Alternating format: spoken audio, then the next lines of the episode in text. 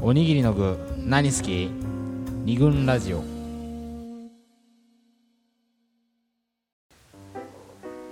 はい、えーそれでは引き続き片思いの不思議にね、はい。ついて考えていきたいなとうん。思いますが、そうなんですよ、ええさっきあの言い忘れちゃったことがあって、はいはいはいはい、あの僕さっきの大学の時3年間好きだった。コンビニに行ってそう待ち伏せしたっていうね。ね。うん。あのその子好きだった時に、うん。あのちょうどね、うん。ああの蜂蜜とクローバーって漫画あるじゃない？あハチクロハチクロん。あれがちょうどなんていうのかなあの連載されてた時でうん。でも流行ってた時音大の話だっけ？美大。あ美大の話。ね。そうそうそう。であれってさ読んでないことがバレちゃった。はいはいはい。あれぐらい読んでほしいですね。あの全員片思いっていう。あそういうあのなんていうのキャッチフレーズっていううんかであのそう。あ話題矢印が全部一方そう全部そうそうそう。どこもあのだ全然うまくいかないんだよね。そう。でひ一人その主人公の竹本君主人公的なね竹本君っていうのがいてうん。まあその彼があのハグちゃんっていう子のことをすごい好きになるんだけどうん。まあなかなかそのハグちゃんは別のあの男のことがいいどうも好きみたいでそれに対してまあ嫉妬とかもすするし、でうまくいかなさにこうからとかそういうのからなんて自転車でうん。自分探しのために出ちゃったりとかね、そういうことを竹本君がするんだけど、うん。それにね、うん。すっごい自分を重ねてたっていう話がなんだ言い忘れ忘れた。それ。なんだよ。何かと思ったらうん。ハチクロに自分を重ねていたということを。竹本頑張れって。どうしても言いたかったということで。はい なんか大事な話かと思う、まあ、大事なね。え？そういうのもこう片思いをこう駆動させる？そう。なんかね、うん。エネルギーになったりするかもしれないね。まあそんなね、はい。あの今、えー前のパートとこハチクロのエピソードでもあったように、はい。やっぱりちょっと振り返ってみるとさ、いいなみたいな、うん。あったなみたいな感じで、うん。これなんかほっこりしたりねにんまりしたりっていう感じではあって、はい。うん。で片思いってまあなんか良さそうなうん。うん。誰誰しも思い出の1ページにね刻まれた一つのはい。エピソードみたいな、なんか良さそうな感じがするけどこれね結構でも問題というか弊害になるケースというのもああって。であのー、3, 3つほどその弊害なになるエピソードなんていうのをちょっと女子から聞いたことがあって、それを紹介したいんですけど、うん。まず1個はねなんかこう片思いを自分にもうものすごい思いを捨てくれているという、うん。まあ、ある女の子がは自分に思いを捨てくれてる男子ん。の存在にまあ困っていると、まあそのね思いは嬉しいけど、うん。あのまあその思いに応えられないっていうそういう困り方というかね、ううん。そういうポイントもあるんだけど、うん。何よりもなんかすごいその男がうん。自分のことを美化していると、ほあなんかすまあだからなんなんだっけな。大学の時のクラスメートかなんかで、ううん。まあ、日常的にさ、うん。あの会ったり喋ったりっていうのをするんだけどですごい自分のことを褒めてくれたり、うん。なんかいろいろね言ってくれるのは嬉しいんだけど、うん。私全然そんな女じゃないですからみたいな感じですごいでもその彼の幻想をあまり壊したくないみたいな、はいなんかすごいそれで悩んだみたいな話を聞いたことがあって、うん。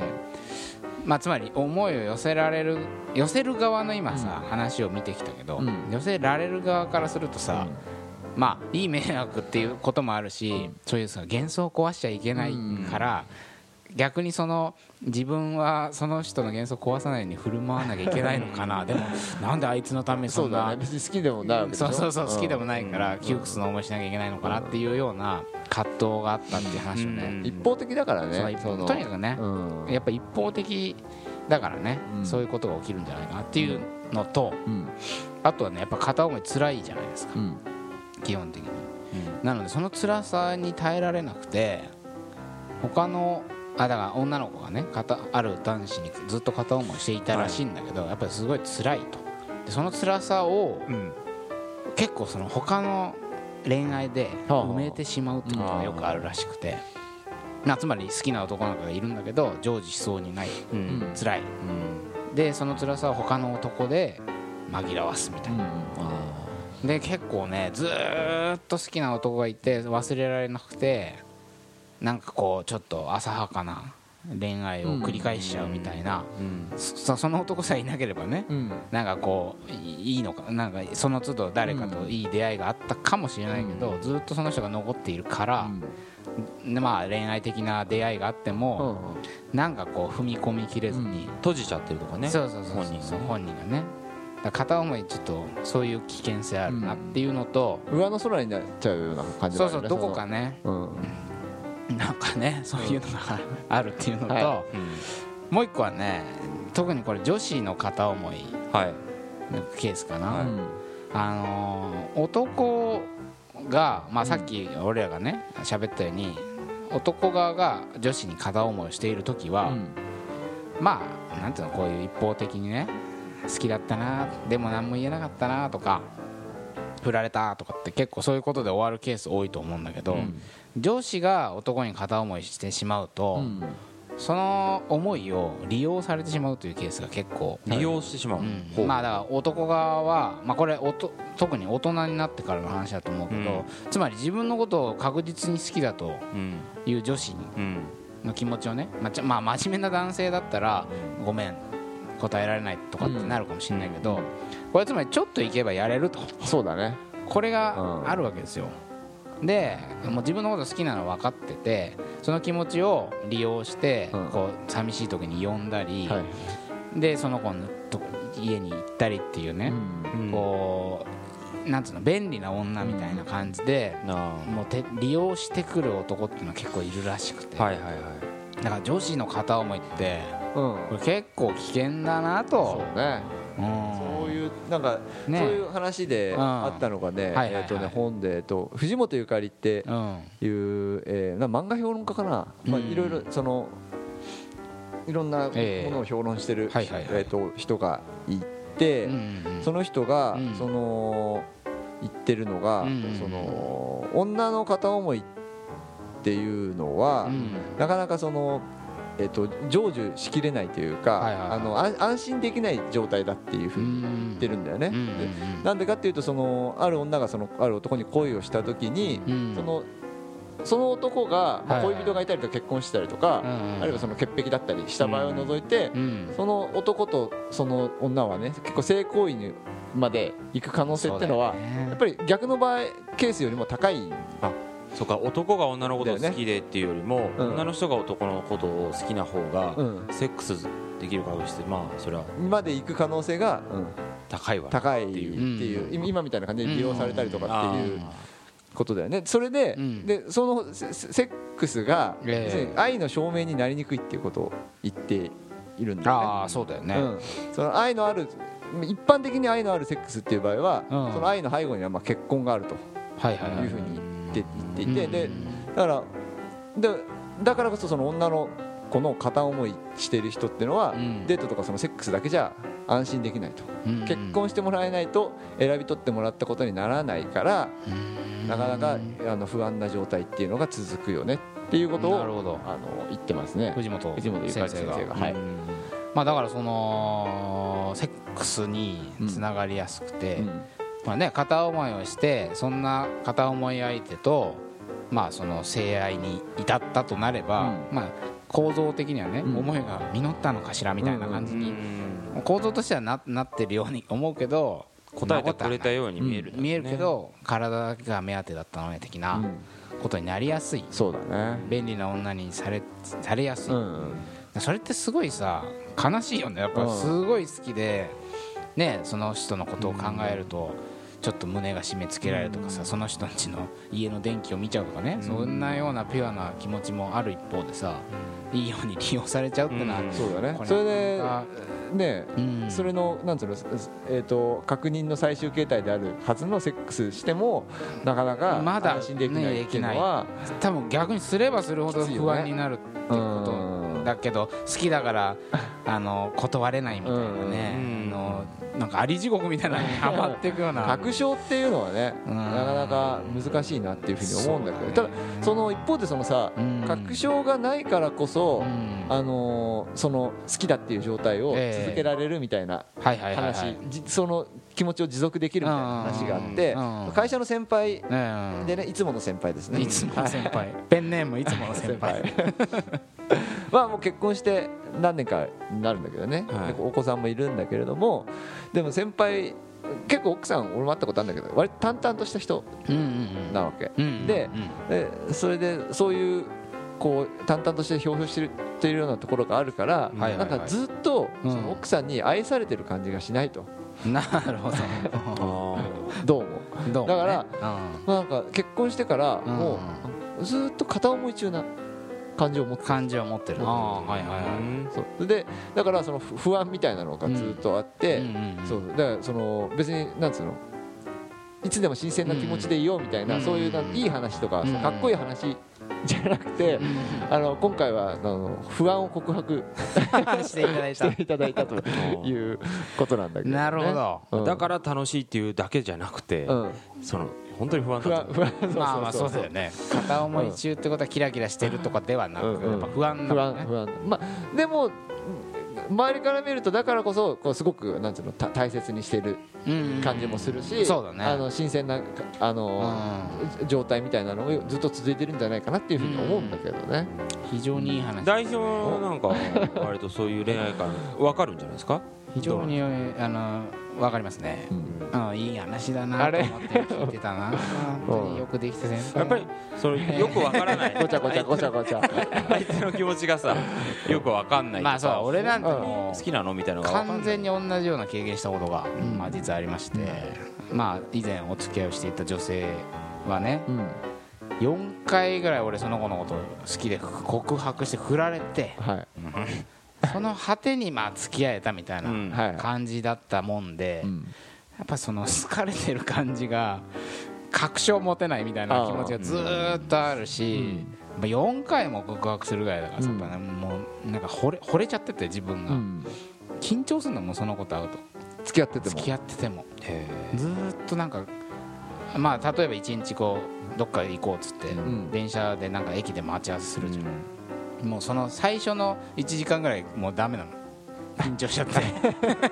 えなんかうまく話せない。喋れないの。ああそう。口が口数がむちゃくちゃ多くなっちゃって。逆に多く逆にあの緊張してるからいっぱいベラベラベラベラ喋ってとか、これ話そうとか考えながらその子の会う待ち合わせ場所まで行くそう会話を盛り上げないと俺嫌われるみたいな常にその不安が、まあ、あってだからやっぱそのまあいいよく言えばだよ。うん。いい言い方をすれば、まあ、油断せずうに、ん。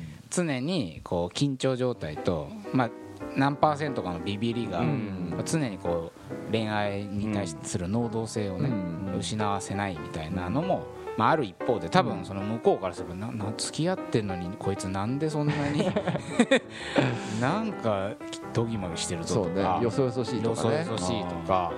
っていうなんかそのある意味の寂しさを与えてたうん。可能性もね、はい。あると思うんで別にいいこととはまあ、うん。言い切れないけど、まあそういうどっかで片思いしてた時の気持ちが抜けない仮に付き合うっていう形になったとしても,、でも一応でも好きっていうふうには言われてたわけでしょ？そでもそれもわからないと。うまあ分からないという時としみじみよっしゃみたいな時もあってあ一度言われたからといってそれがずっとそうそう。いうふうにはうん瞬間的にはね。あ本当ありがとうみたいな、うん。やったみたいな気持ちになるんだけど、またそれが忘れちゃっててうんまた緊張しちゃうみたいな、うん。このそのとにかくその繰り返しで、うん。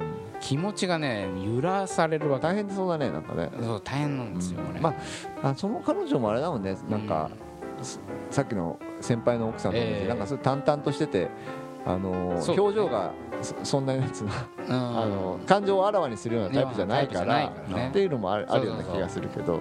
分からないうんからこそうん。分からなさに対して自分の頭が働いちゃって、うん。その人のことを結果的にいっぱい考える羽目になってずーっとその人のことばっかり考えてるっていうことになっちゃう、まあ、外から見たらねすごい好きなんだねみたいな感じに。ただ単純にそういうもんでもない。うん。単純にそういうもんでもないかもしれないね、そう。なるほど。付き合ってても片思い結婚してても片思いっていうことがあるんだね。ある。なんか同居するんだね。そのそうだね。安心感相手の気持ち相手の気持ちがわからないっうん。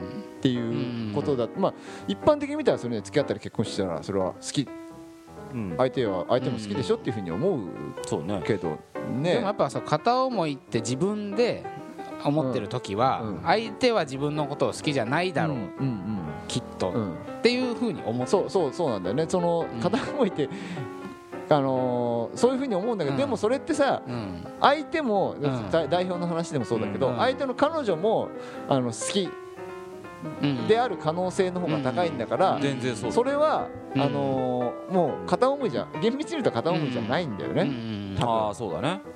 でそまあ、れは好きじゃなかったら分かんないよ。それ好きじゃなかったかもしれないけどね。うんあのいや。彼女。好きじゃねえよ。好きじゃねえよ。好きであってほしい。でもまあ、うん。あ表現もしてるし、うん。はい付き合ってるという形にもなっうん。なってるなってる。ななってるよ。なってたよ さっきのさほら通学路であのチラチラあの電気ついてるかどうか見ちゃうみたいな話もさ、うん。あのー告白してないから、うん分かんないわかんないんだよわかんない。そう片思いかどうかっていうのはなんだっけ高志だっけ？えっとなんだっけ？えっと竹内だっけな？竹内。竹内いた竹内だっつって。竹内も竹吉だ竹吉も竹吉いたって。だってその両親の娘さんを好きだったかもしれないんだよね。そう。なんだだから、まあうん。告白しない限りは分からないから、うん。あこああるいは、えっと相手に明らかに奥さんが、いると。ああいう奥さんとか、えっとえー結婚してたりとかそういう状況の人を好きになってしまったら、まあ、それは片思いかもしれないけれども、うんそういう状態じゃないっていう場合は、うんえっとね、告白してみないと分からないからなかなかこれは証明しづらい状況ではあるんだよあるある。代ね。表の小学校の話もそうだし。そうだよね。言ってみないとわからないんだけど、うん。悶々としてる状態、ううん。だからそうだね。あの言葉の定義としては、うん。多分片思いっていうのは、うん。あの言ってみなきゃわからないって証明しにくいもの、だけど本人の認識としては、うん。俺は好きだけど相手は自分のこと好きじゃないだろうな、うん。これがまあ片思いの、うん。まあ、厳密に言えばね。